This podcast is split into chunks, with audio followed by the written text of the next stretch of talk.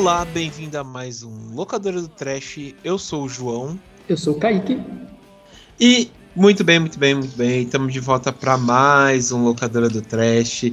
E bom, como vocês estão percebendo, dessa vez só tá eu e o Kaique aqui, né, para gravar. E uma informação interessante de primeira mão. Nós convidamos o Kaique para participar aqui do Locadora, né, para cobrir aqui até o final do ano. Estamos com pouco funcionário, final de ano, e a gente fez essa, esse convite aqui pro Kaique. E ele aceitou de bom grado. E obrigado mais uma vez aí, Kaique, por estar tá vindo aí pela família Terror Mania. Valeu mesmo. Eu que agradeço. É uma honra. E aí, pessoal, aqui é a Isa. É, minha voz está um pouco esquisita porque eu peguei uma gripe. Enfim, é, a gravação desse episódio foi um pouco caótica porque a tecnologia estava contra a gente. Teve a internet caindo, teve o meu fone parando de funcionar. Daí, quando vocês perceberem que do nada eu entro na gravação, foi quando eu finalmente encontrei um fone para poder participar do episódio. E também mais na frente a gente vai ver os filmes escolhidos pela Dani e pelo Jonathan. Então, no fim das contas, todo mundo acabou conseguindo participar. E Aparentemente a tecnologia voltou a gostar da gente, então nos próximos episódios a gente volta à nossa programação normal. E é isso, valeu, continuem com o episódio. Bom, é, antes da gente começar, a gente estava fazendo, conversando aqui um pouco antes, a gente achou interessante gravar algumas coisas antes da gente falar, né? Que a pauta aqui, né, foi até a, a Isa, né, que sugeriu que são filmes super superestimados, né? Do que todo mundo odeia, né? Fala, ah, sei lá, acha chato, mas a gente gosta, né? Que é um tema sempre interessante. É, até vem a calhar um pouco esse, esse tema, porque eu até mandei lá no, no grupo do Locadora, né? Um filme que é o Skinamarink. Não sei se já ouviu falar desse filme também, é, Kaique. Eu vi, tá gerando um burburinho no, no, na comunidade de, de terror. É, é, tá um, tá um esse burburinho mesmo. Eu vi o pessoal assim comentando, é, todo mundo falando, ah, é, o filme é tenso, falando que não é mais ou menos, não sei o que. Eu baixei ele, eu tava dando assim uma olhada, né? Tipo, eu sempre baixo para ver como tá a qualidade e tal, né? Antes de assistir. Daí vendo umas coisas, me lembrou mais um episódio do Clarence Otimista, que ele que ele vai dormir, tipo, ele começa a ter meio que uma, uma, uma paralisia do sonho, mas ele começa a ter uma, umas visualizações estranhas, sabe? Tipo, do, do futuro, assim, não sei o quê. E ele começa a viajar pela casa dele, ver tudo fora de foco e tal, que é basicamente a mesma coisa, né?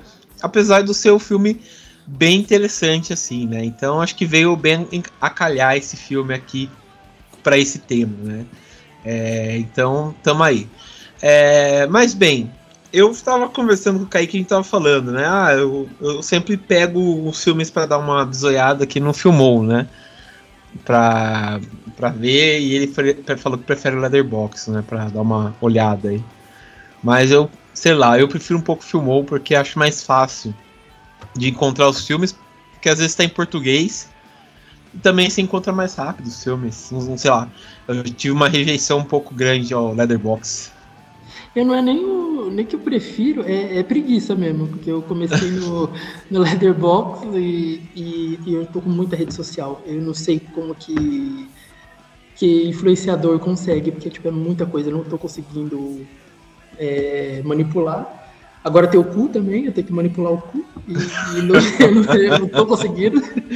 Tá muito difícil de mexer no meu cu, então não, não tá dando. Então eu fico mais no Leatherbox. Mas um dia, se tudo estiver tranquilo, eu, eu uso o filme também. É, o. Eu, é, tipo, eu acho assim que as questões de ter várias redes sociais assim é principalmente pra gente que mexe com terror e tal, né? Que precisa ter, sei lá, umas 300 redes sociais é uma coisa complicada.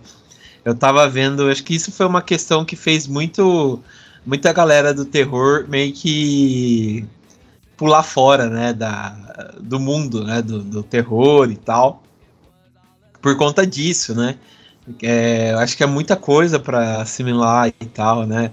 Eu realmente, eu também tava quase parando um pouco aqui, tava animando, mas o, o pessoal, a Dani, a Isa, o Jonathan e tal, os fãs aí, né, que, que comentam e tal, porque realmente é uma coisa assim que você fica muito, sei lá, refém, né, de, de rede social e tal, e, e deixa você mal, né, pra bem que sabe, ser meio que obrigatório você sempre ter conteúdo e tal, né? Então é uma coisa perigosa, né? Ter muitas redes sociais, né? Sim, Mas, né? Uma pressão muito grande, tipo, a pressão de um, e aí você multiplica essa pressão para cada rede social. Então, se você tá no Instagram, Sim. no Facebook, no Twitter, você multiplica a atenção por três e, e é isso a sua vida. É, isso é, é verdade. E, mas uma coisa que não pode fazer é morrer as piadinhas relacionadas ao cu. nunca, nunca. Eu, essa rede social é a rede feita para mim, para pessoas como eu. e, nossa, eu fiquei com, com uma dó do, do pessoal, não sei se você viu no Twitter, os criadores do sim, cu, sim. os indianos, né? Tipo, todos Nossa. felizinhos. Sim, uma startup toda pequenininha, tipo, toda feliz. É. Oh, oh, coitado, mal sabem eles que depender de brasileiro é a pior coisa que tem. Nossa, é.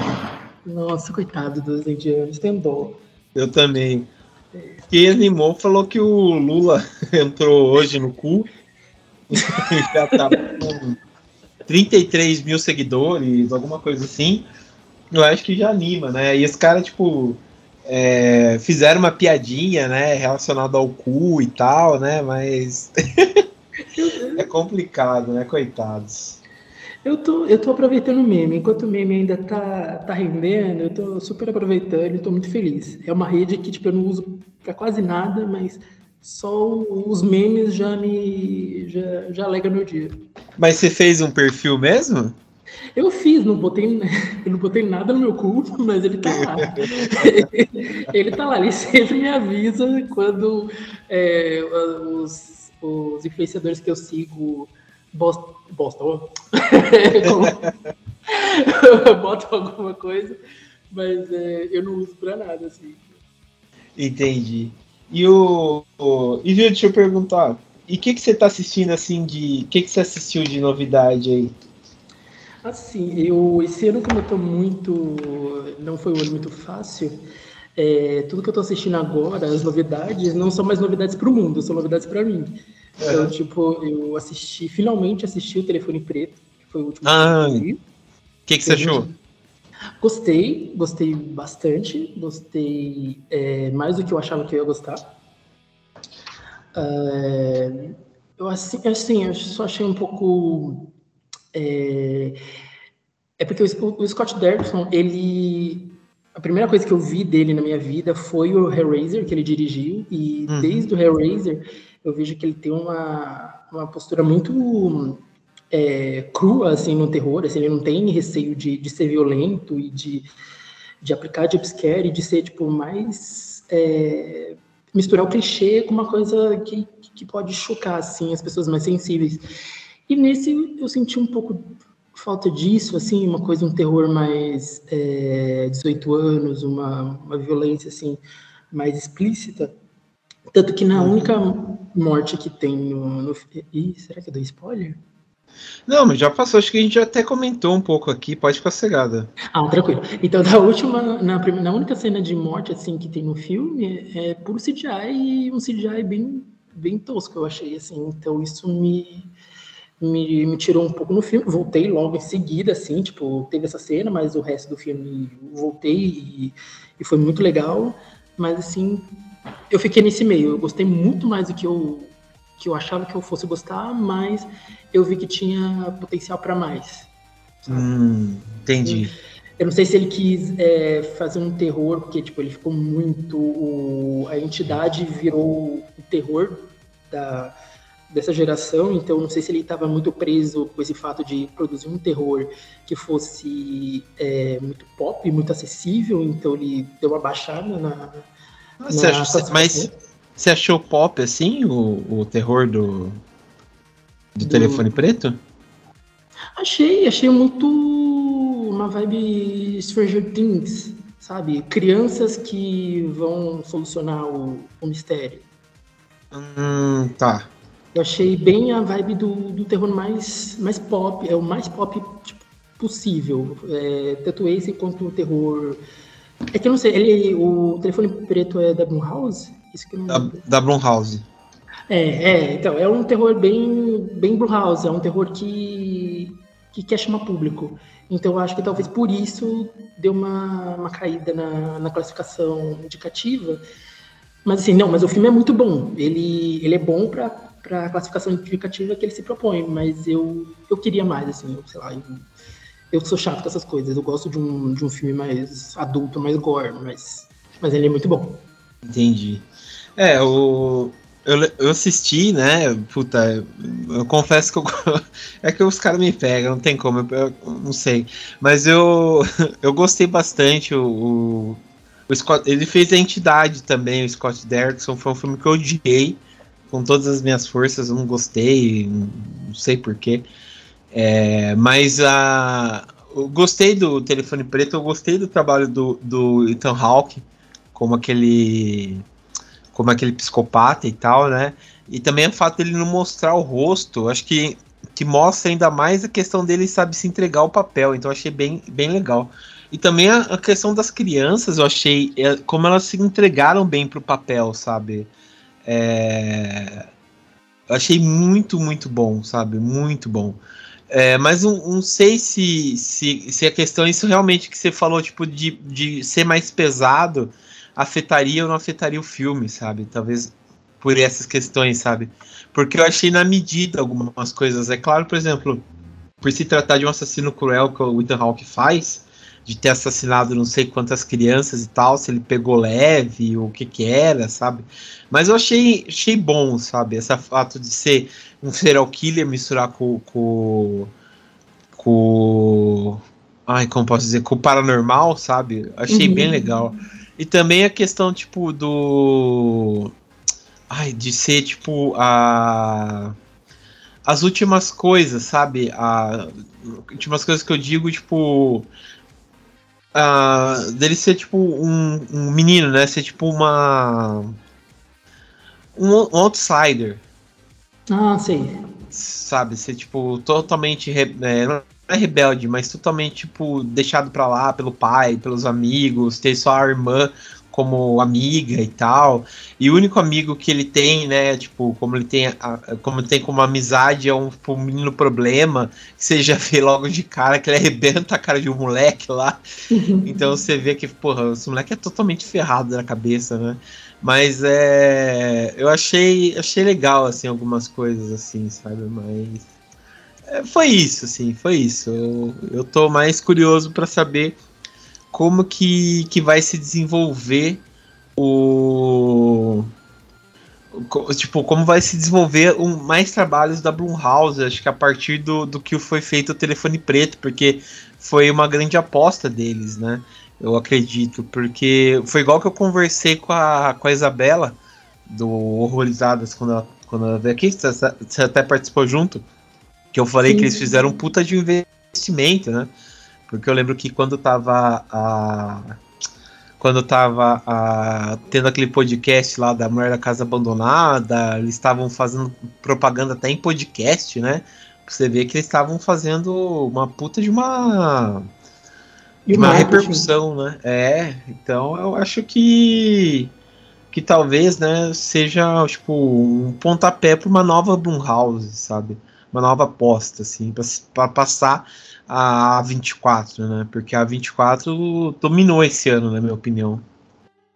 Sim, é... não, sim, eu, eu acho que dos filmes mais é, elogiados pela crítica, eu acho que foi o A24, assim, disparado na frente da, da Blumhouse, mas Blumhouse, da Blumhouse, mas é, eu, eu vi muita coisa esse ano do. Ai, daquele streaming de terror, Shudder. Ah, Shudder, sim. Nossa, eu vi muita coisa boa, muita coisa boa. É, que foi até, teve indicação aqui mesmo no, no, no locadora. E eu acho assim, de qualidade, não, de qualidade e quantidade, melhor, de quantidade da Shudder, assim, tá disparado. Só que o problema é que, como ela ainda não tá no Brasil, na América Sim. Latina em si, é Sim. um pouco nichado. Mas, nossa, os dela, tipo, muito bom.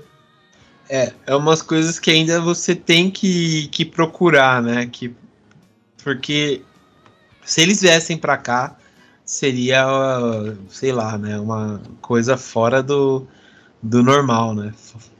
Sim, é, é, eu não vou falar da onde eu baixei, quer dizer, da onde eu comprei legalmente, é. mas é, é, um, é, tipo, é um pouco difícil. Você vê que um pouco difícil de encontrar, mas vale muito a pena, sabe? Eu acho que todo o trabalho e essa caçada por um. E até é gostoso, até às vezes, você procurar uma coisa assim que você não está esperando, uma coisa totalmente fora do seu da sua zona de conforto, e ter essa surpresa. Eu assisti um que foi. Era o nome What, What é, Josiah Só, acho que é assim que fala. Que What é chama? muito bom. É What Josiah, Josiah Só, eu acho que é o que Josias viu, em livre tradução. É, ah. Que o protagonista é o aquele ator que faz o, o T, T-1000 de Exterminador Futuro. Ah, sei. Tá muito legal. Eu assisti, eu tava no, eu fiz uma, uma maratona assim, de, de filmes considerados mais é, é, um pouco perturbadores, que tem até o que você tinha indicado, que era o, o I Saw, não, não é só The Devil, é qual que era? No, Speak No Evil. Ah, você assistiu? O que, que você achou? Não, ainda não vi, porque tava, era o último, eu comecei às nove da noite e já era três da manhã e ia começar a ver. Eu falei, não, não vou ver, porque se for perturbador demais, é, não vai, eu não vou eu não vou conseguir dormir. Então eu falei, não, eu vou ver no dia seguinte. E aí eu vou ver, se não hoje, eu vou ver amanhã. Uhum. Mas é, foi muito legal, foi muito bom. Tem o, o Cici, que é um filme muito legal de, de adolescente, é um, eu não sei se eu posso considerar como um slasher, mas é um terror adolescente que superou, tipo, 100% aquela porcaria que foi é, Boris, Boris, Boris. Ah, sim. E, as, e, e, o ruim é que as pessoas não estão sabendo que eles existem. Eu acho que, tipo, quando o, e que estava programado para Shudder vir para o Brasil, quando vier, tipo, vai ser uma, uma melhora na qualidade e na quantidade de filmes de terror disponíveis é, no, no, país. Ah, cara, eu acredito que sim, sabe? Porque tem tudo para é, para ser, sabe, uma qualidade muito boa de ter filmes bons, né? Só Tobares que, tipo, tem uma grade acessível, né? Quando eles vierem aí. Não sei, por exemplo, igual, sei lá, Netflix é. Diferença entre a Netflix brasileira, né? Que, e a Netflix americana, né? Que igual o pessoal fala que a Netflix americana tem, sei lá, um monte de filme da hora, né? Um monte de, de, de coisa da hora. E a Netflix brasileira eles cortam, né? Um monte de coisa, né? Então, tomara que quando eles vierem para cá, esteja tudo o catálogo deles liberado, né? Então. Ah, sim, eu espero isso também. Espero e também um preço acessível, porque ah, sim. o que a gente tem de, de streaming disponível e tipo, a gente não tá dando conta de, de pagar tudo, é, é zoado. O que, que você assina assim de streaming? Assim, eu assino a grande é, videolocadora da internet, aquela que não uhum. o nome. Essa aí é primordial, mas eu assino Netflix, Uhum. Tenho a Globoplay e a HBO, o HBO Max. Entendi. Entendi. Tá certo. É, eu assino a Netflix, é a Amazon, que é barato, né? Daí eu assino. Daí, daí entra no que eu divido com os amigos, que é a HBO, a Globoplay a HBO Globoplay, o, a Disney Plus também, que daí a gente divide com os colegas, e é, o Spotify, que pode ser considerado é uma rede social. Ah, sim, sim, sim, sim, Spotify. E eu acho que agora o Star Plus que eu coloquei aqui também. Que eu tava afim de assistir aquele. É, Urso, The Beer, não sei, sabe aquela série que estão todo mundo falando também? Sim, eu tô doido pra ver, tô doido pra ver. Que eu tentei procurar na. No TV Box e tal, só que eu não acho. Ah, Isadora. Oi, Isa, tudo bom? Entrou aí? Ah, tá. É... Bom, a Isadora tá com. A Isa tá com problema. O microfone dela tá com problema. É... Mas enfim, daí eu tô. Quero ver se daí. Daí eu não tava achando nenhum lugar. Daí entramos nesse esqueminha aí. Ah, uma coisa que eu assisti aí recentemente é o Chuck. Da série. A série. A série que. Não sei se terminou. A gente assistiu até o sétimo episódio. São oito, eu acho. Pelo menos a primeira temporada foram oito. Não sei a segunda quantos vão ser os episódios. Mas a, a segunda foram. A segunda. A gente parou no sétimo. E foi legal, a gente, eu, a gente gostou. É, tem umas coisas interessantes e tal. Só o problema é que, tipo, não sei o que, que eles vão trazer de novo, sabe? Porque eles trouxeram o Andy, né? Que é o, o, né, o menino principal do primeiro e segundo filme. Eles trouxeram até a menina do, do segundo filme. Não sei se você assistiu os filmes do Chuck? Sim, a, ele, a irmã, a irmã adotiva do Andy. E, é esse mesmo. Trou, trouxe ela, né? Pro, pra série e tal. Eles vão, eles são, vão caçar, né? Porque eles são traumatizados pelos, pelos Chucks. E eles vão caçar eles. Mas é aquilo lá, né? Não sei o que que vão trazer de novo. Mas é. É uma coisa que, que sei lá, não sei o que, que vai, vão fazer. E nessa segunda temporada se passa no internato, né? Então é, tem essa. essa. esse. Essa, essa coisa ainda, porém, né? Então é, é, tem esse porém aí. Eles podiam trazer o, o, o Chris Random de volta. Quem? O, o Chris Random. É, ele, ele era o detetive que matou o, o Charles Ah, tá. Ray. Sim, sim, é o. Ai, o, o Sarandon lá, o Chris Sarandon. Isso. Sim, que fez o, o, o, príncipe, o vampiro. É, o, ah, qual que é o nome? Nossa. O vampiro Jerry. Isso, isso. É, o do, da Hora do Espanto. Sim, sim. É, seria uma boa, né? Mas acho que como ele tá com um pouco de idade, eu acho difícil, mas é uma boa fazer essa homenagem aí e trazer eles de volta, né? Mas enfim, é uma, uma série até que interessante, assim, que dá pra se divertir e tal. Eles fizeram uma puta de uma homenagem. É, eles trouxeram a Tiffany, a Jennifer Tilly, né, desde a primeira temporada. Daí eles trouxeram, né, o- os, os filhos, né, o Glenn a Glenda, que é aquela homenagem, né, ao, ao, ao filme, né, Sim. Glenn or Glenda, e que é legal até, é divertido. Mas é, é aquilo, né? Não sei mais o que, que eles vão inventar, né? Pra, se tiver uma terceira temporada, né? O Dom Mancini tem que ser puta de uma criativo. Porque. Porque, tipo, né? O, a segunda temporada acho que sugou essa. Essa fruta aí, né? Esse, esse suco até o último. Mas, né? Vamos ver. Eu não, eu não consegui ver até agora. Eu tô, tipo, esse ano eu deu uma, uma desanimada assim em questão de, de série, porque eu fui eu fui vendo séries a tipo a, a doses homeopáticas assim. Então, se eu Uhum. pego uma série, é no mínimo dois meses para terminar. Eu, é difícil eu pegar uma série que nem eu, eu já fiz com, sei lá, é, Stranger Things, que eu, tipo, numa sentada só, terminei uma temporada, tipo, de uma vez. Mas, que nem eu, ah, eu tava assistindo ah, o Gabinete de Curiosidades do Del Toro, o episódio ai, do que era inspirado numa obra do, do Lovecraft. Nossa, tipo, cinco vezes, eu dividi em cinco vezes, e prestação de cinco vezes pra assistir tudo. E no final nem entendi a, a história toda. Esse aí do Del Toro tem cara de ser bem ruim, né? Não, é boa, é, é, é, bem legal, é muito boa. Só que ah, eu é? acho que eu que não tô muito animado para as coisas. É, que nem a Vandinha, até agora não passei da metade do primeiro episódio e uhum. tá assim. Série para mim tá difícil. Ah, eu. É. Aqui em casa a gente assiste série jantando, né? Então, tipo, a gente assiste sempre série.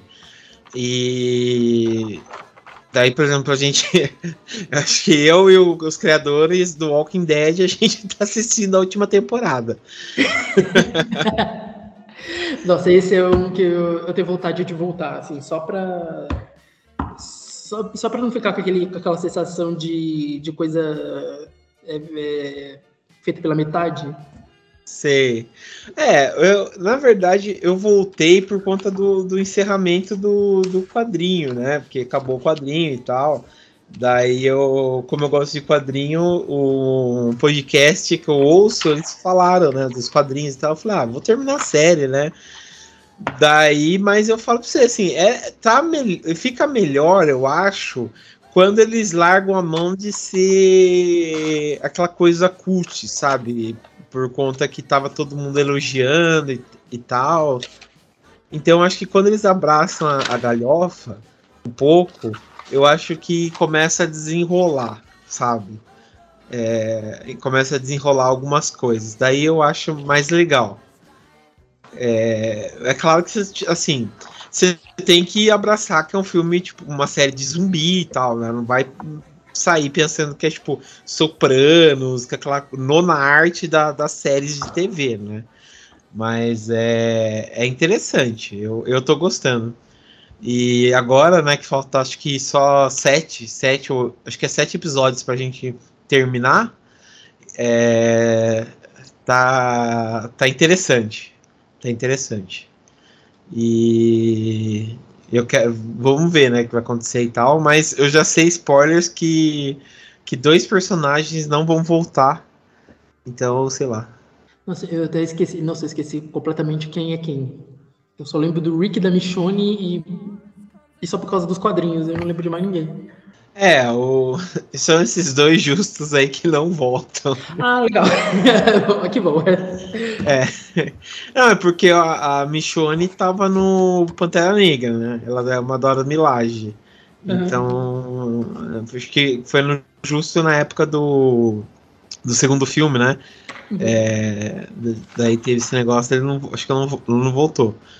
E o que faz o Rick lá, o ator que faz o, o Rick, eu realmente não sei porque ele não voltou, mas ele não voltou. É...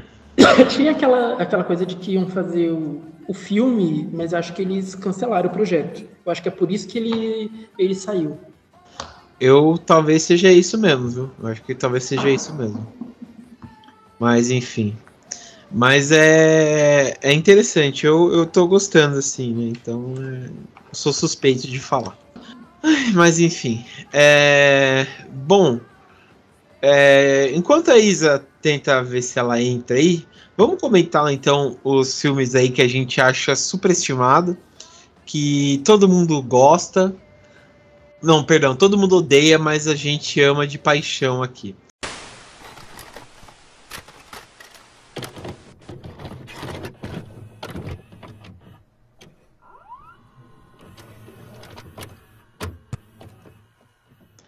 É, bom, vou começar pelo Kaique. Kaique, uh, lança pra gente aí quais são os seus dois filmes aí que todo mundo gosta, todo mundo odeia, melhor dizendo, mas você gosta, assim. Não vou dizer defende, porque acho que é uma palavra muito forte, mas você gosta, assim. Não, eu gosto e defendo, eu defendo Opa, até o final. Então, então vamos lá. Então, os meus filmes é, dessa lista. O primeiro, é, que a gente até foi coincidência você falar do Chuck, que é o, o filho do Chuck. Opa! Que é ah. assim. É, é, o, é, é, o, capítulo da, da saga do Chuck mais odiado pelos fãs, tanto do Chuck como do terror em geral. Mas é. Bom, assim, dando resumo do filme, é, a história fala do, do Glenn, que é o, o, filho do Chuck e da Tiffany, que depois de de algum tempo sendo um fantoche, escravo na, nas mãos de um funcionário do circo, ele foge desse circo, é, ele, ele acha os corpos da Tiffany e do, e do Chuck, que a, naquele momento eles passaram a, a, eles se configuraram como uma lenda urbana é, americana e estavam fazendo um filme sobre eles. Então ele consegue, é, ele descobre que ele é filho do, do, do Chuck e da Tiffany, foge do circo e ressuscita os pais. E o filme ele tem essa é, essa mistura de ser um filme onde o Chuck e a Tiffany tentam é, ser é, figuras paternas e ao mesmo tempo que você tem essa questão da, da identidade de gênero do, do boneco, do Glenn, que não sabe se ele é um menino ou uma menina. Então, tipo, é, essa confusão, essas duas confusões que dão o, o mote principal do, do filme. Sim. É... é legal porque desde 2004, né, ele já vem mostrando essa questão, né, de identidade de gênero e tal, que o próprio Dom Mancini abraça, né, no, nos filmes dele. Sim, é, tipo, é, se você parar para pensar no, no contexto da série e como o, o público de terror em geral e, e o, principalmente as pessoas mais jovens, os adolescentes, como eles abraçaram é, essa nova fase do Chuck, essa nova fase ela não tem é, uma, como posso dizer, uma fidelidade à fase, às fases originais da trilogia original do Chuck, e muito menos com a fase é, da, da Mia, que é a fase que vem com a mão de Chuck de Chuck. Ela está muito relacionada com o filho de Chuck. Então, esse, essa série, ela tá muito baseada em tudo o, o cânone que foi criado nesse filme, que é o filme mais odiado, que é o filme que as pessoas mais é, encrencam com, mas ele é o que define o patamar que Chuck tem hoje. É o que define é, para que direção o Chuck vai, a Tiffany vai e, e também os personagens, a, a, o próprio Andy, ele já não é o mais o Andy do, dos filmes 1, 2 e 3, ele já é um Andy totalmente é, baseado nessa nova era do Chuck. Então eu fico meio assim, sem entender, na verdade, dá, dá para entender um pouco do porquê, mas é, tipo, tem essa. Eu fico um pouco confuso das pessoas odiarem tanto esse filme, mas abraçarem tanto uma fase que é baseada assim, 90% nesse filme, com esse filme, o que esse filme gerou. Uhum. É, eu acho que talvez seja por conta uh, o pessoal não goste por conta, né, do de ter muita sequência, né? Eu acho que tipo é, seu Chuck 1, 2, 3, depois sai a noiva de Chuck, o filho de Chuck, é, e vai saindo, tipo, você vê que que não que é difícil, sabe? É igual, por exemplo, eu abri aqui, né, para dar uma olhada, para relembrar, porque o, o que me lembra mais a, o filho de Chuck, eu confesso para você que é a cena da morte da Britney Spears. Maravilhoso. É, eu acho que é esse e a morte do John Walters, que caiu o, o ácido na, na cara dele. É, que também é. Que é estranho a morte dele. Mas é, é, é, é, é um filme assim que, que, todo mundo fala. Tô até vendo uma crítica aqui, aqui no, quando você abre o Google. O cara fala assim: é uma merda, não existe palavras para descrever esse filme de, devastador. Peço perdão pelo meu vocabulário o cara escreveu, sabe? Eu acho que, que acho que talvez essa, essa coisa de ser uma sequência, de ser. de ter vários problemas que. que. que, né, que acho que deixa cansativo pra, pra pessoa. Talvez seja, seja isso, né? Não sei. Eu acho, é porque assim, eu vou, vou até ser sincero, quando eu assisti o filme pela primeira vez, eu também não gostei. E o que me, me tirou um pouco do foco do filme, que me, me afastou desse filme, foi talvez, talvez não, com certeza foi a abordagem cômica. Sabe? Hum. Eu tava, eu tinha uma, para quem nasceu nos anos 90, tem aquela visão do Chuck do boneco desfigurado, do assassino com a faca, é uma coisa bem é, aterrorizante. E aí, quando você assiste o filme, tem uma cena do Chuck se masturbando, tem, um, tem uma cena da Tiffany mostrando os peitos, e aí você fica, é, assim, não é. não é, não é o filme que eu esperava. Mas... Eu lembro, eu lembro do aquela frase lá, é, ah, eu sou o Chuck de camisinha, eu não sou o Chuck de plástico. Que ela fala, ah, as camisinhas, não sei o que, eu sou o Chuck de plástico. Ah, não, mas esse é no, na noiva. A noiva de Chuck, é. É, aquele, aquele, aquela pergunta se, ela, se ele tem camisinha. Eu falei, ah, camisinha, mas eu sou todo de plástico. Uhum. É muito. Então, aí eu acho que na noiva de Chuck, eu acho que o povo deixou passar um pouco, porque foi, foi comedida. A comédia, ela vinha assim numa coisinha bem, bem tranquila. Eu acho que era aquela comédia que o pessoal já estava acostumado com aqueles filmes é, autoconscientes, como Pânico, eu sei que vocês fizeram no ano passado, e Lenda Urbana. Sim. Mas, mas aí o, o, o, filho de Chuck, ele, tipo, ele chuta a porta e ele é escrachado do começo ao fim. Tanto, primeiro que tem a presença do, do John Walters no, no filme, assim, você não, você não vai esperar uma coisa séria, uma coisa é, tipo, é, cabeça com, com a presença dele. Você sabe que, tipo, o cara gosta de uma coisa escrachada.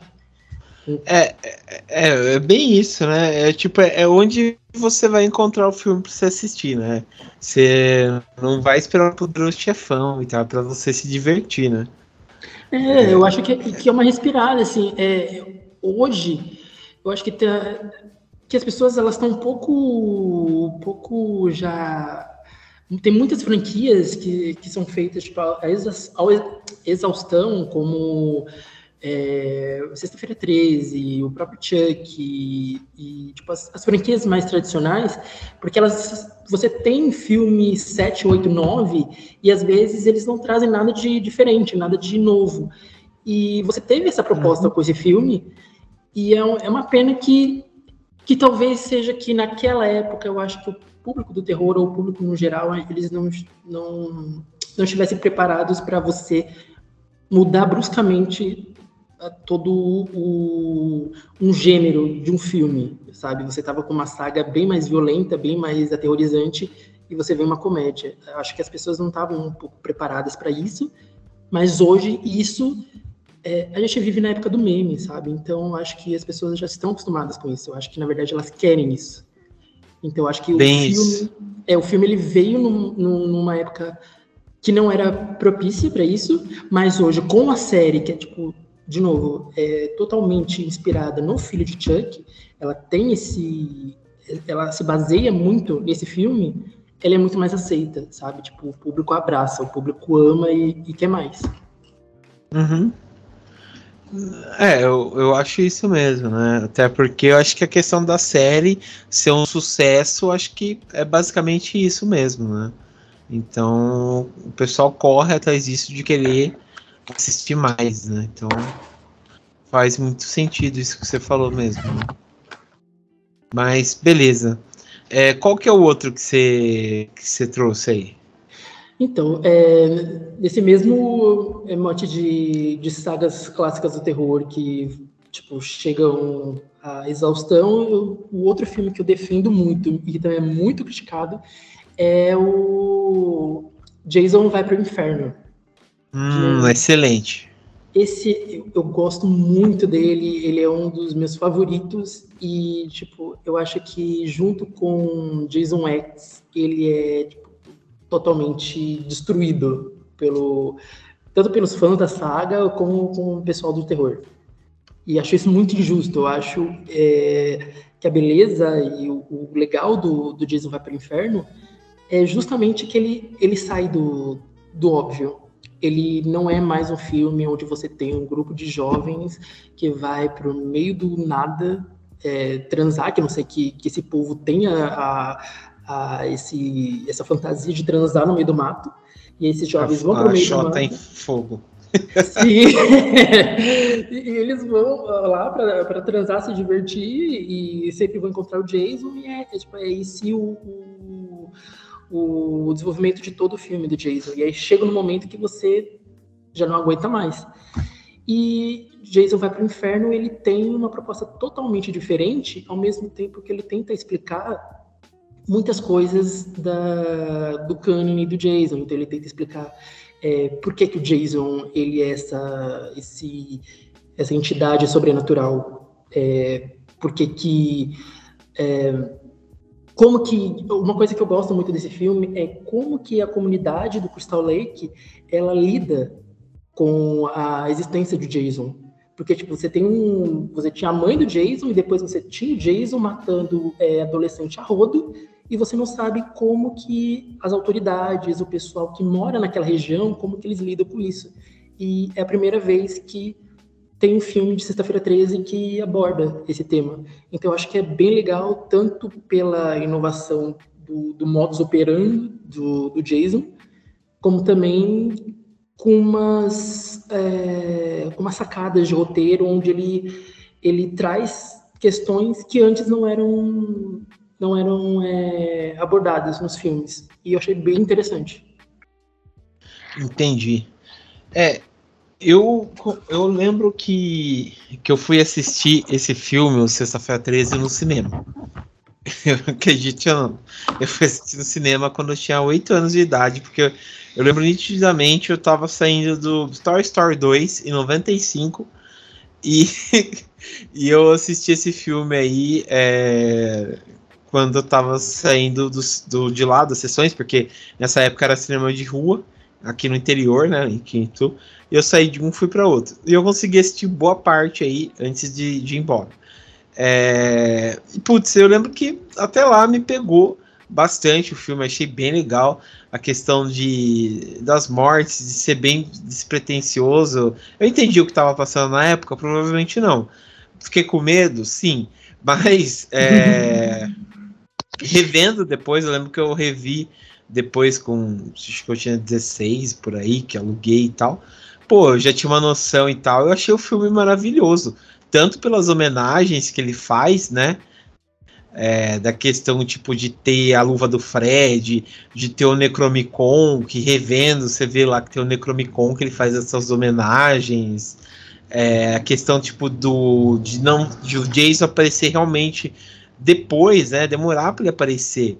É, que é meio que uma maldição que a pessoa come o coração dele e fica possuída eu acho achei muito legal essa renovação que dá um pouco para a série, né? Porque depois, acho que do terceiro, né? É meio que vira tipo tudo a mesma coisa, né? Não muda basicamente, né? Então é, é, é interessante o que que vai acontecendo, né? Com os sexta-feira 13, né? Fica é, muito que bom assim, né? a, a a franquia, na minha opinião, sabe? Dá uma, um ar fresco, assim, né? O, o Jason, assim, né? Claro que, que tem os seus problemas e tal, mas achei legal. É, agora que eu que caiu minha ficha, você assistiu o filme com 8 anos de idade? No cinema? Foi. Com 8 anos. É. Fábrica de traumas.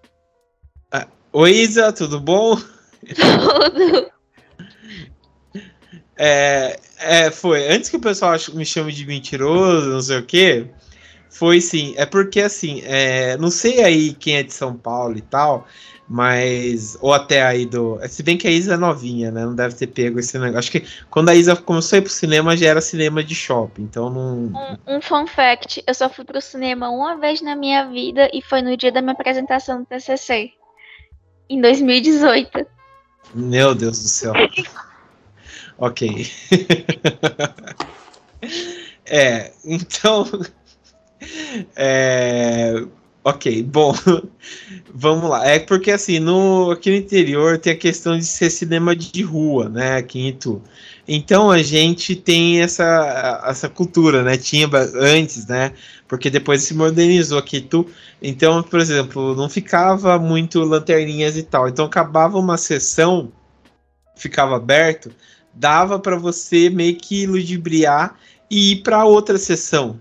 Ah, safado, você, você mudou. Ah, agora entendi. Você pegou e... a, a. Olha. É. ah, é, não posso julgar porque eu já fiz isso também. Mas... Então, daí eu ia pra outra sessão. Daí eu me metia. Claro que eu não sabia, tipo, que ah, vou ver o Jason, não sei o que, não. Eu me metia ali dentro e pronto, né? Eu, eu tava, acho que com meu primo, alguma coisa assim na época. É, eu não lembro se era com meu primo ou com meu, sei lá, com meu irmão. Daí eu entrei lá e fiquei vendo, assim, né? Até minha. Acho que minha tia veio buscar eu. Fiquei vendo. Eu lembro que eu fiquei uma. Acho que uma meia hora, 40 minutos lá vendo o filme, assim.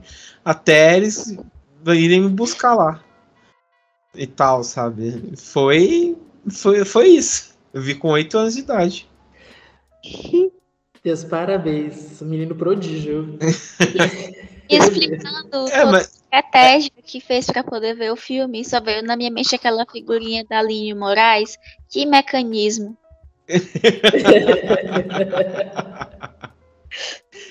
é, foi.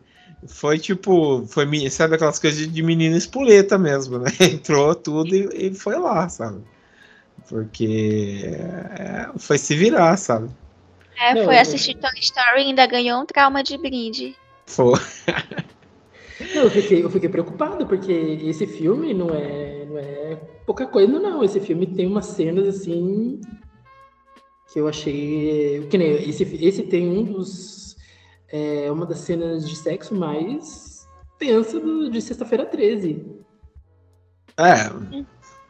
Mas é. o pior que. Não sei, isso até daria um podcast um tema de podcast da hora seria filmes que deixaram a gente traumatizado, né? Seria legal. Mas, não sei lá, se a gente for pensar, um filme que deixou traumatizado, na verdade, foi o Puppet Master, o 3, acho que é o 3, 3 ou 4, que é o novo mestre dos brinquedos, que é quando o, o, o furadeirinha lá começa a furar a cabeça da mulher. Aí que me deixou traumatizado quando eu era criança, sabe? Isso aí que foi. Mas é foi isso. Se a gente for puxar filme que deixou a gente traumatizado, vai ser uma lista excelente. Nem me fale, cara, nem me fale. É, eu pulando de filho do Chuck pra Passes da Morte. Então, cara. É, é acho que acontece a história aqui. Do, você assistiu Face da Morte? Não, porque eu assisti justamente o filho do Chuck e, e, eu fiquei com muito medo e tal. Daí eu queria meio que fazer um tratamento de choque para parar de ter medo de, de violência. Daí eu assisti Faces da Morte. Eu acho que eu tinha uns 10, 11. Boa. Excelente Boa. escolha, Isadora. É, essa daí é uma, uma escolha de campeão, hein? Aí tem que tomar Rivotril até hoje. É. Você quer comentar mais alguma coisa, Kaique? É, não, sim. É, nossa, desculpa, é que eu tô, ao mesmo tempo que eu tô falando com vocês, eu também tô fazendo uma lista de mecânica quântica aqui e tá, tá zoado. Tá, Cara, tá esse, esse daí é gênio. Não, Caramba. Gente, eu tenho até meia-noite para entregar e é um monte de coisa, mas assim, eu tô, tô aqui. É, não, então, é, falar que, que você, até você lembrou, que eu ia até me esquecer de falar, que teve essa menção ao Evil Dead e a, é, é a Hora do Pesadelo, que para mim que fui um grande fã de quadrinhos, é, já preparou o terreno para Fred versus Jason versus Ash, que é um dos meus quadrinhos de terror favoritos da vida. E é muito legal, assim, eu, eu gosto dessa coisa, assim, que é, é bem... É, anima o fã de terror, que, tipo, o fã de terror não é igual fã, fã da Marvel, que tem essa, esse crossover a rodo, assim, fã de terror pena para ter esse, esses raros momentos, e quando tem é muito da hora. Então, tipo, eu acho que esse é um filme muito bom, porque tem muito fanservice, tem muito. Ele acrescenta muita coisa para o canon.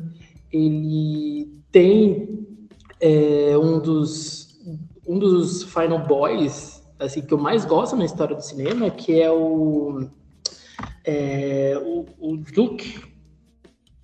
Ai, esqueci o nome dele. O ah, caçador. Sei. Sei. Que é o mesmo ator que faz o, o Creighton Duke. Uhum.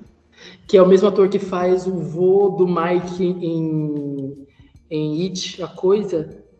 E ele, tipo, ele é muito canastrão. Ele, tipo, ele é um ator que tá na cara, que tá muito se divertindo fazendo aquele personagem. E que até eu descobri que o personagem não precisava usar um chapéu de cowboy, que ele usa o tempo todo. Foi o próprio ator que pediu pro, pro diretor para ele usar. Então você vê que ele tá muito à vontade fazendo aquilo. E, e também, né, você ter um, um, personagem preto relevante dentro da saga de Sexta-feira 13 é uma coisa que, não, que a gente não vê todo dia. Então também foi uma, foi um, uma coisa boa, foi uma adição boa. Então, tipo, acho que hoje em dia as pessoas estão revendo esse, esse filme com outros olhos. Estão dando para ele o, o status que ele merece, sabe? Como um filme bom de Sexta-feira 13. Entendi. É, o, hoje em dia o Sexta-feira 13 tá com uma outra fama, né? Tá com uma fama mais de cult, na verdade. Então acho que, que tá ganhando essa notoriedade, né? Que merece, assim, né? Então, vamos ver. Isso é essa notícia que vai ter um. Isso aí que eu não entendo, né? Que vai ter uma outra. Uma outra. É, como posso dizer? É, uma outra, outra série, né? Do começo do Sexta-feira 13 contando a história do Jason, né? De criança. Vocês viram isso? Sim. Não, eu tava. Ainda não. Eu tava vendo, é um cartaz e tal, né? Acho que é produzida pela Peacock, né? Que vai ter. Eu falei, nossa, bom que esperar, né? Mas vamos ver. tô dizendo que eu fiquei um pouco empolgada agora, porque eu, eu nunca tinha pensado num prequel de sexta-feira 13, mas falando assim, para mim parece uma boa ideia. Ainda tem como sugar um pouquinho mais da franquia. Uhum. Eu, eu fico feliz porque eles vão trabalhar uma coisa que é uma das minhas partes favoritas do, do Sexta-feira 13, que é a Pamela Voorhees. Ela, para mim, eu, eu gosto dela como personagem até mais do que o próprio Jason. Eu acho ela muito foda e, pelo que deu para entender, a série vai focar bastante nela, assim. Ela que vai ser o, o assassino, ela que vai ser a vilã da história. E isso me, me empolga bastante. É, então, tem essa questão. Quero, quero ver como vai ser e tal, né? Pra, pra dar uma olhada aí. Uh, Isa, você quer, você separou aí? A gente tava comentando dois filmes. Você quer é. falar dos seus? eu separei um único filme, mas é porque ele tem um espaço muito especial no meu coração. É, esse filme ele é subestimado não pelo fato das pessoas acharem que é um filme ruim, mas sim porque ele não é conhecido assim e acabou passando batido. Que é o Excision de 2012. É filme de gente perturbada, né? Como, Como é que chama? Excision.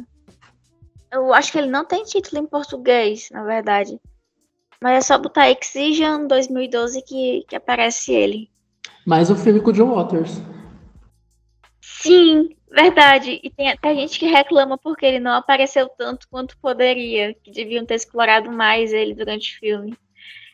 É, eu vou tentar falar sobre o filme sem dar muito spoiler, mas talvez eu acabe soltando uma coisa ou outra mas, enfim, eu vou tentar não ser tão spoilerento dessa vez.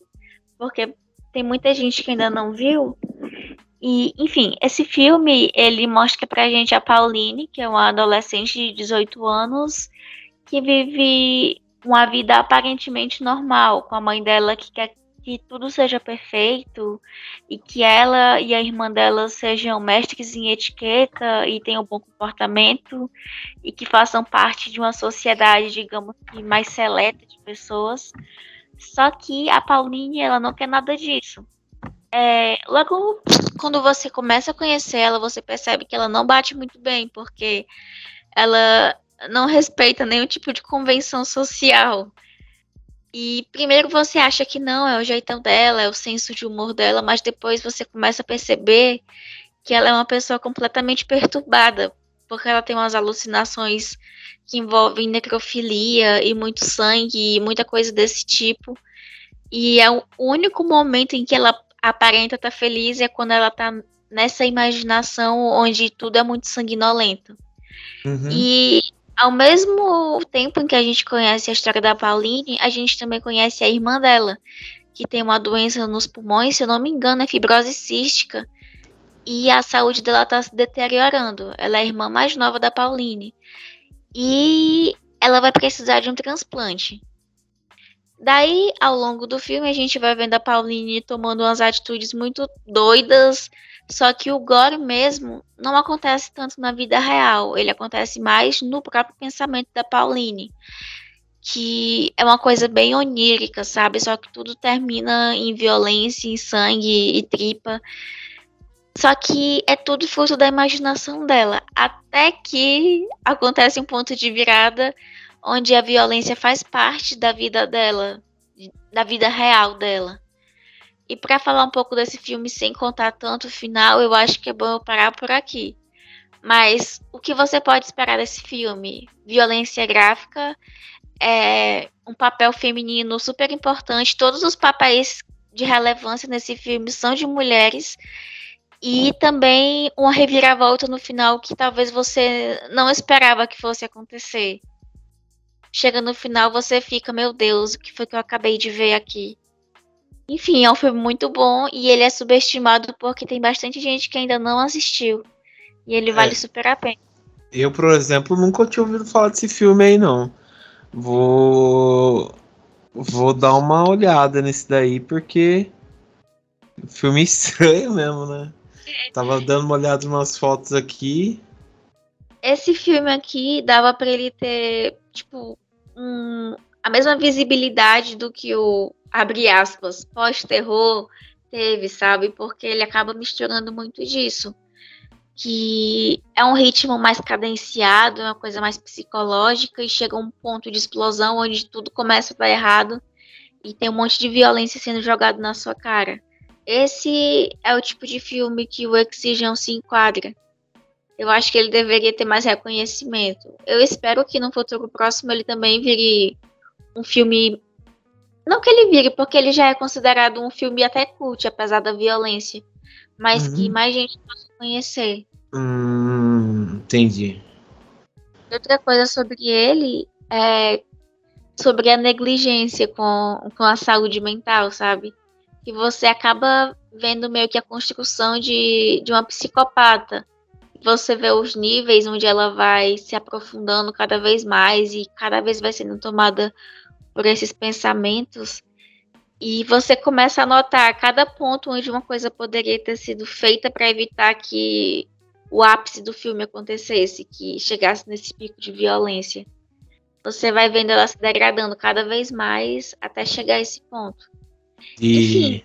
Uhum. É aquele filme que você sabe que vai acontecer uma coisa terrível, mas você não sabe o que esperar dessa coisa terrível. Só sabe que vai ser inevitável. Entendi. Pô, dá uma, uma chance aí pra assistir isso daí. Bem, parece bem, sei lá, estranhão mesmo. Dá uma, uma olhada aí. Vou assistir quando eu tiver de boa aí pra ficar um pouco em paz.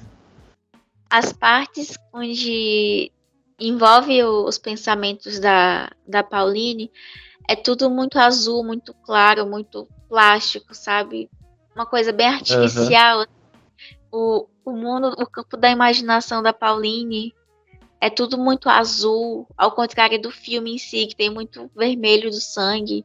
E tem esse contraste, fica. A questão estética do filme fica bem interessante, sabe?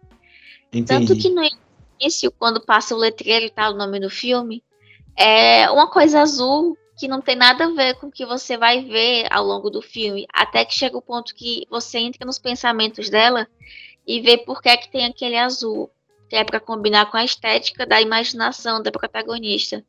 Eu também achei isso muito massa. Ixi, entendi.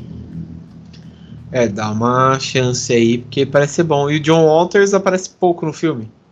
Sim, sim. Na verdade, só que os personagens que têm destaque nesse filme são todos mulheres.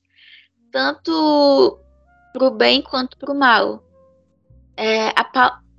Pronto, a história ela gira em torno da Pauline, da irmã dela, da mãe delas, de colegas de escola que também são mulheres e uma vizinha que também é mulher. Todos uhum. os homens né, só tem uma pontinha assim de aparição. É como se fossem só alguns acessórios ao longo da história, sabe? Uhum. Mas enfim, vale a pena ver esse filme. Tanto que eu, eu consegui falar sobre ele sem dar tanto spoiler. Tô muito orgulhosa de mim mesmo. Entendi. Boa, então melhor parar por aqui para não dar muito spoiler, então. É, beleza, vou procurar então para assistir aí, fica a recomendação então. Bom, o, vou falar os meus então, que eu trouxe aí de, de recomendação, de que o pessoal fala que é subestimado e tal, mas para mim é, é, são, são coisas muito boas que eu gostei. Um que é o. Um polêmico, não, não é polêmico, mas é assim, é interessante. Que é um que saiu a 2000, de 2019, que é o Chalé, que tem para assistir, aliás, na Amazon Prime. É, que foi dirigido até pelo por dois atores, dois atores, dois diretores, perdão, duas, dois, duas diretores, que é a Verônica Franz e a Severina Frala, que é a história, né, tipo, de uma mulher que ela se envolve com um cara que ela que ela vira meio que madrasta, né? Então ela vai para para esse chalé com os filhos desse desse cara aí que ela se envolve e começa a meio que tomar conta desses meninos, né? Enquanto o pai precisa resolver um, uma, umas questões na, na, na cidade, né? E, e é interessante algumas coisas, né? Porque é aquele tipo de terror psicológico, né? É, por quê? A, o filme ele começa sim por uma questão. A mãe dos meninos, que é interpretada pela Alicia Silverstone. Antes aí, deixa eu perguntar: vocês já assistiram esse filme? O Chalé, de 2019? Vocês já assistiram? Não, mas eu conheço. É, Isa, você assistiu? Não, mas eu também já ouvi falar. Eu tô hum. dando uma, uma googlada aqui. Eu, não me é estranho. Tá. É... Ok, bom, vamos lá. Vou, vou dar spoilers porque vocês precisam assistir esse filme. Enfim, uh, acontece um problema. Alicia Silverstone faz a mãe né, biológica, mãe né, biológica, mãe natural dos meninos e tal, né, do primeiro casamento do pai. E acontece um problema com ela e os meninos começam a viver mais com o pai e a madrasta. Daí eles falam assim: ah, vamos para esse chalé e tal, que a gente vivia e tal. É, e eles vão, é, acho que não, não, sei se é Natal, acho que não é o Natal, só que tá nevando muito. E o pai vai para resolver essas questões da cidade e tal. E ele fala assim: ó, tá, como tá nevando muito, eu vou precisar ficar pelo menos dois dias aqui na, na cidade até a neve abaixar, mas a casa aí tá cheia de suprimento, tá com energia, vocês vão ficar bem e tal. Beleza, só que, tipo assim, é, são dois garotos com uma mulher que eles nunca, vamos dizer, conheceram. Eles só sabem que é a nova madrasta deles, mas eles nunca tiveram contato com ela. Ok. Daí, a profissão do pai deles é psicólogo. E aos poucos que eles estão assim, começam a investigar lá a casa e tal, porque não tem nada para fazer, eles entram no escritório do pai e começam a fuçar no computador e tal, e descobre que a, que a madrasta, né, é, fazia parte tipo de um de um culto, é, um culto católico e tal, de peregrinação muito radical é, que acreditava no além-morte, essas coisas e tal, só que, tipo, como pai psicólogo, ele meio que converteu ela nessas coisas, né? E, os, e acontece certas que é difícil falar sem dar spoiler, mas acontece certas coisas que vai meio que trazer à tona esses traumas do, do dessa, dessa religiosidade dela muito severa à tona, pro para para de volta, sabe, por conta do, dos meninos. Então, tipo, são questões que você fica assim muito no extremo, sabe, das coisas. Então é, é, é assim, é um filme que você que eu acho que quem assistiu, eu lembro na época, quem assistiu assim, eu vi os comentários não gostou e tal, mas eu acho que quando você vê e analisa algumas coisas, principalmente é, tipo de, de, de fé, quando a pessoa é muito religiosa, coloca muita questão da fé em primeiro lugar, começa a pensar de novo na fé, tipo, ah, eu preciso fazer tudo pela fé, é loucura pela fé e tal, é, você você compra a ideia, né, de, de cometer essas loucuras, né? É, então é o que acontece no filme. Né? Não vou dizer o que, que de, é, se desenrola, só vou dizer que é uma loucura que acontece, porque não é à toa, senão não, não, não teria esse clima tenso, né? Mas é, mas é muito bom, sabe? Eu gostei bastante. Eu digo para vocês assistirem porque vocês vão vão gostar, vão gostar. É, é, um, é um filmaço, eu gostei bastante os, os se eu não me engano, acho que foi de, é do da 24, então acho que que vai aí agradar metade aí e é um filme bem interessante mesmo, cara. Foi bem interessante mesmo. Ah, verdade, é dos mesmos diretores do Boa Noite Mamãe. Então é o original, o original. Então fica bem aí essa questão aí, acho que vocês vão gostar. É, bom, o outro que eu trouxe aqui, é, esse aqui é bem desconhecido, mas quando eu assisti eu chorei, chorei porque eu achei muito, muito bonito, que é Os Garotos das Árvores, que original é o Boys in the Tree, do Nicolas Verso. Se eu não me engano, acho que esse filme não é americano, acho que ele é Bom, se bem que não é tão longe, mas acho que ele é, é canadense. Vocês já assistiram esse filme? Não, ainda não. Esse aí eu não conhecia, nunca tinha ouvido falar, não. Eu também não. Não. É, esse daí, nossa, esse aí é, é, assim, é um filme que eu Ai, que eu fico assim, eu fiquei muito, eu fiquei muito emocionado quando assisti. Porque ele assim, ele se trata, ele fala de bullying, né? Ele fala de bullying, mas é, como posso dizer, ele é um filme assim, ele é bem carismático e ele é bem tipo ai, é bem carismático, assim, bem Ai, como posso dizer? Bem carismático, mas bem tocante, assim. Vocês já assistiram aquele filme que passava no SBT que chamava A Dama de Branco? É, é, peraí, calma que eu tô velho, aí às vezes eu posso ter assistido e não lembro. Eu vou mandar o IMDB dele aqui. Dama de Branco, vou mandar aqui. Eu acho que talvez eu desperte uma, uma memória aí em vocês. Ele é um filme de 1998. Até aqui, peguei aqui, é com aquele Lucas Haas. É, pegar aqui o MDB dele. Vou mandar aqui no chat para vocês. É, por que eu fui falar desse filme aí, A Dama de Branco? Porque ele é um filme de atmosfera de terror, mas usa os elementos de terror para contar uma outra história, um elemento sobrenatural mandei aqui o MDB. E, tipo assim, nesse A Dama de Branco, ele vai contar a história, tipo, de um. desse menino aí, que tá na capa do filme, na capa aí, que ele fica. Ele fica preso, né, no, no porão da, da escola à noite, é, porque ele sofre um bullying também, e ele vê um fantasma de uma menina. E ele fica meio que atormentado por conta disso. E aos poucos ele quer descobrir o que, seria essa menina, até ele descobre que essa menina é um espírito atormentado também. E ele vai tentar ajudar ela a descobrir que é, ela foi morta por um serial killer e tal, né? E é um filme muito, muito bom, sabe? Muito, muito bom. De 1988.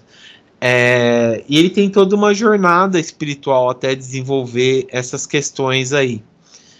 E e é a mesma coisa que temos aqui no Boys in the Tree. É, no, no as garotas, os garotos nas árvores é a mesma coisa. Aqui a gente tem o, o garoto principal, né? Que tipo, é o Toby Wallace, que é o Corey. Ele, tipo, vira meio que o garoto. É, o garoto rebelde, né? Sabe, tipo, aquele seu amigo que meio que vira a costa para você e, e, tipo, começa a andar com a galera popular e com a amizade que você tinha antiga com ele, morre. Não sei Sim, se vocês já passaram uhum. por isso. Sim. É... Sim. Ah, que triste. Assim. É, já começa assim. E, tipo, e essa galera popular começa a fazer bullying com o com o amigo que você andava, que é o Jonah. E porque ele é assim, ele é ele é mais quietinho, ele é na dele e tal, né? E ele, tipo assim, todo mundo chama ele, sabe, naquele dialeto, né, popular do inglês de fag, essas coisas, né, para ele ser mais quietinho e tal. E ele fica atormentado por conta disso, porque são vários e vários bullying que ele vai sofrendo. E o, e o, amigo dele lá, que sabe, virou a casaca para ele, ele já tem também uns problemas, porque a, a, mãe dele tinha falecido, ele não tem um bom entendimento com os pais, esses novos amigos dele também não são aquelas boas companhias e tal, então já vira tipo aquela coisa. E o filme se passa na noite de Halloween.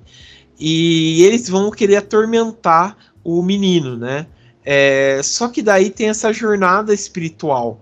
Porque o, quando eles vão atrás do menino, é, vai acontecendo várias coisas. Até na capa do filme, se vocês forem procurar Boys in the Trees, ele vai lembrar muito, o garoto, ele vai lembrar muito essa jornada dele. Talvez vocês já matem a, a charada pela, pela foto e tal. Pelo. Ai, aquele filme da Disney lá, da Pixar, lá do. Oh, a vida é uma festa. É. Acho que você já matou o que acontece, né? Aham. Uhum. É. Então, é, vai ter essa jornada espiritual que acontece. Até que no final, tipo, o, o, esse garoto aí, na, não sei se você tá vendo pelo Google Imagens, que é o principalzinho que tá com essa máscara aí de palhaço, que é o ex-amigo uhum. dele, ele vai ter toda essa, essa questão de passar, de ter é, esses problemas, sabe? De ter essa reflexão do que ele fez e tal, dele ficar atormentado e tal.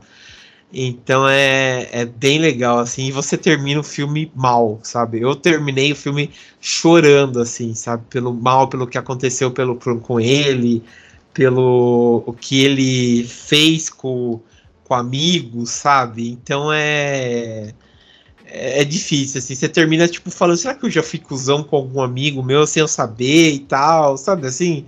E você, você fica, sabe? Até que, que, que no final do filme você, você é revelado pelo que aconteceu com ele e você fica ainda mais mal, sabe? Então é um filme que vale muito a pena. Quase ninguém conhece esse filme. E os poucos que conhecem falam que é muito assim, ah, não, não, não gostei tanto, não achei esse filme tudo isso daí e tal, mas eu, puta, eu, eu achei esse filme maravilhoso. Eu acho que quem não gostou tá morto por dentro, porque é um filme massa, sabe? Quem não gostou é porque nunca sofreu bullying na vida. É, provavelmente. Você que fazia bullying com os outros. Porque é um. Nossa, é um filme muito bonito. Muito bonito mesmo, sabe? É, é muito choroso, assim. Vale muito a pena. É, bom, foram esses aí os que eu trouxe. É, porque vale muito, muito a pena vocês assistirem, porque realmente vocês vão gostar. Nossa, eu tô acabado aqui. Acabou o episódio, eu tô, eu tô triste, fiquei triste. Nossa, eu nem assisti o filme, já, já, já teve. Eu tô, jeito. eu tô olhando aqui as fotos e pensando, não, eu acho que eu sei o que aconteceu. Não, não pode ter acontecido. É, o, assim, é, é, é foda porque ele vai. Ele não é uma coisa assim que te entrega fácil o que acontece porque ele vai fazendo toda uma jornada espiritual, entende? Vai passando por várias coisas, vários caminhos. Eu é... acho que isso me deixou triste porque o, o, menininho parece muito o do Viva, e eu lembro que eu chorei horrores assistindo o Viva. Aí eu acho que eu tô linkando uma coisa com a outra, porque eu nem Pô. li ainda sobre a história, só em ver as fotos eu tô, não, não. É, desculpa, é o filme australiano ainda. Desculpa, é australiano. Mas desculpa deixar todo mundo mal aí, viu? Hoje é. não foi eu. Mas é, é um filme assim que é reflexivo para você, pelo menos assim ver sentimentos alheios assim, que eu sempre é, é, sempre bom pensar que o, o, não pisar em cima das pessoas, rever os sentimentos que talvez, né, vá machucar os outros e tal, né? Que você tem que sempre, né, pensar no outro um pouco antes de, de fazer, sabe? Então é difícil. Às vezes eu faço isso, às vezes como professor, às vezes eu dou umas patadas nos alunos porque não dá para você ser bonzinho sempre, de ser legal, porque você tem que ser, porque né, senão eles não te respeitam. É, às vezes depois eu termino assim mal, pô, eu não devia ter falado isso e tal, não sei o que, mas é, é pensar um pouco nos sentimentos dos outros, sabe? Então é, é, é, difícil, sabe? É difícil. Mas é um filmaço, é um filmaço. É, é legal, é legal. Vale muita, muita pena mesmo assistir, porque eu acho que, que vocês vão gostar. Ah, eu vou assistir quando eu tiver emocionalmente estável, quando eu tiver de boas com a vida, com a, com a psicóloga em dia, porque é do tô podendo. eu não estou podendo. 2022 não foi fácil. é, mas é um, é um filme bonito. É um filme bonito, mas vocês vão gostar. Beleza. Como eu nunca tô de boa, eu vou assistir logo. Uhum. Mas enfim, é, vale a pena assistir porque é bem gostoso, assim. Gostoso legalzinho, assim, que eu posso dizer. Que é, é legal. A Dani e o Jonathan, como eu disse antes, eles enviaram as sugestões de filmes que eles escolheram e vocês vão ficar com elas agora. Oi, aqui é a Dani B. É, infelizmente eu tive aí uns probleminhas, né, de internet, mas a gente sempre dá um jeitinho de participar aqui do podcast. Bom, e agora falando do filme, né, que é o importante, o filme que eu escolhi, que eu acho que é um filme subestimado, mas que eu adoro, é A Chave Mestra. Esse é um filme de 2005. Ele é protagonizado pela Kate Hudson, Hudson, é assim que se pronuncia, eu nunca acerto. e, enfim, ela faz poucos filmes desse gênero, né? Então já chama atenção, assim, é, por ver ela num, num estilo de filme diferente. E para quem não nunca assistiu ou não lembra, é, na, no filme é, ela é a personagem Caroline, que ela aceita trabalhar como enfermeira para um casal de deficientes que eles moram numa mansão assim bem sinistra em Nova Orleans, Orleans. E, enfim, ela tá lá, né, trabalhando de boa, e ela começa a encontrar uns objetos bem estranhos. E aí ela começa a descobrir que esse casal tem um passado bem esquisito e sinistro e coisas estranhas começam a acontecer naquela casa e, enfim, começa aquele terrorzinho básico, né? É, eu acho esse filme subestimado porque eu acho que ele tem uma história que cresce de uma forma super interessante. Ele tem um final muito surpreendente que foge do óbvio. É, e eu acho que ele é um dos melhores lançamentos assim dessa leva de filmes dos anos 2000. Mas eu sinto que ele passa muito despercebido porque foi uma época que saiu, saíram muitos filmes de terror. É, e mesmo assim, tendo um elenco muito bom, com atores conhecidos, ele não é um filme tão lembrado.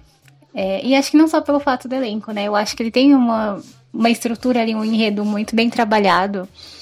É, tipo, eu revi ele recentemente, ainda é um filme muito bom, envelheceu muito bem. Ele tem um suspense muito forte, assim, que te prende. Não é aquele filme de susto gratuito. É, para quem é interessado, assim, nessas histórias de voodoo e tudo mais, é, eu acho que ele trabalha muito bem esse tema, assim, é, de uma forma bem interessante. Então, para mim, é um filme que vale muito a pena ser lembrado e assistido. Ele não é só mais um filme de terror óbvio dos anos 2000. Acho que ele é um filme diferenciado, é, que a gente precisa relembrar mais vezes. Enfim, essa é a minha escolha. Espero que vocês tenham gostado, que vocês concordem, também amem esse filme. É, e lembrando que também lá no nosso Instagram, né, no Terror Mania 666, é, tem uma caixinha de pergunta lá no feed Então, se vocês lembrarem de algum outro filme também que é subestimado, respondam lá que eu, a gente vai adorar ver a resposta de vocês. Talvez vocês tenham lembrado de mais coisas do que eu, né? No momento eu lembrei desse, mas fica aí a dica.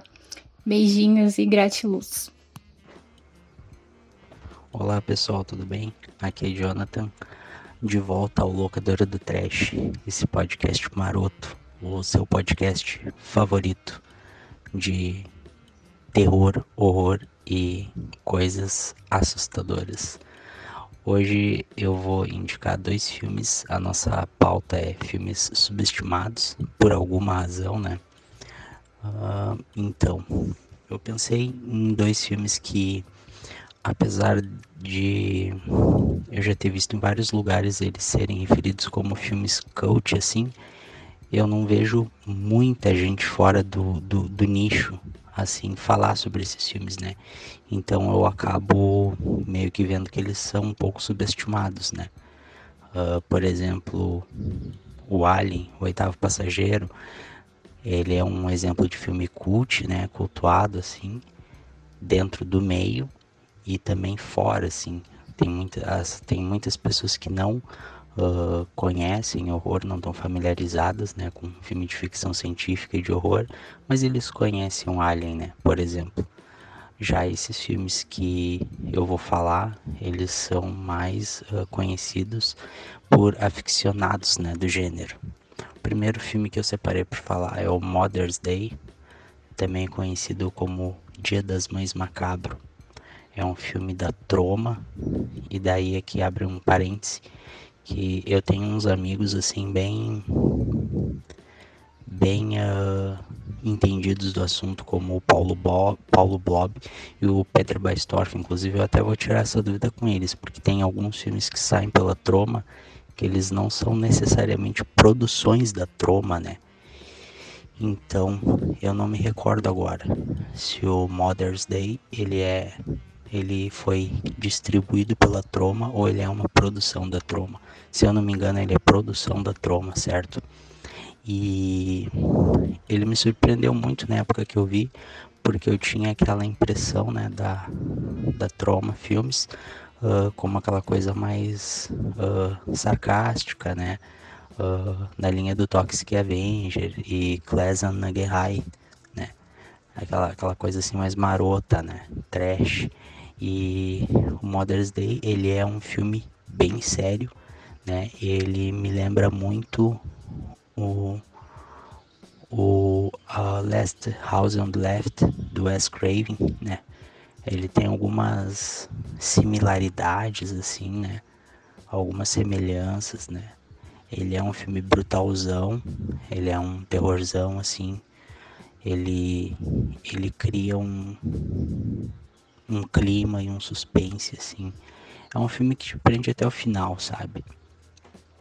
Inclusive, né, uma um parêntese é que ele teve um remake alguns anos atrás, o qual eu não tive nenhum interesse de olhar, né? Então, quem sabe um dia cai na minha mão e eu acabe olhando. Mas fica a indicação aí do Dia das Mães Macabro, da Troma, né? Que é um filmaço.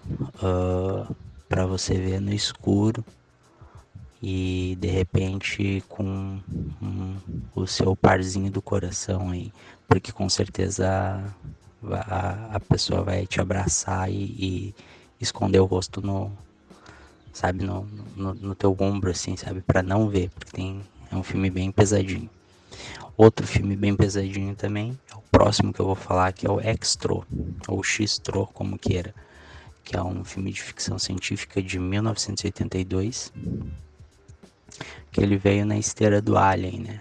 Sobre uh, monstros vindo do espaço. Uh, o Extro ele tem a, a particularidade dele ser um filme bem brutal, né, para aquele período, e ele tem efeitos práticos muito bons, muito bons assim. Ele é um filme que ele envelheceu muito bem, né? Ele tem uh, os efeitos dele, a história é muito boa e o final é, é um dos melhores finais assim da história para mim assim de filme, sabe? Eu o Extro assim, ele é uh, top 10 assim de ficção científica e de, de horror, assim, na boa, né? Se você não viu, então, uh, com certeza, né? É um filme que foi subestimado, então não cometa este erro. Né? Então, minhas indicações são essas. Até a próxima. Abraço. Mas beleza. É, bom, quero agradecer aqui a presença do Kaique. Obrigado, Kaique, por ter gravado aqui com a gente. Eu que agradeço, eu estou saindo um pouco mais triste, estou um pouco, estou um pouco abatido, mas agradeço muito pela, pelo convite. Eu que agradeço. E também quero agradecer a presença da Isa. Obrigado, viu, Isa? Ah, obrigado também. Então é isso, pessoal. É, eu agradeço aí por quem acompanhou a gente e até mais. Esta festa virou um enterro.